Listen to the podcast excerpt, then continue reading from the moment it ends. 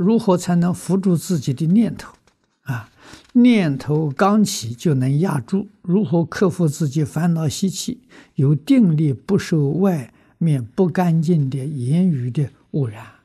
这个是佛祖时时刻刻叮咛教训我们念佛。啊，遇到这境界，阿弥陀佛。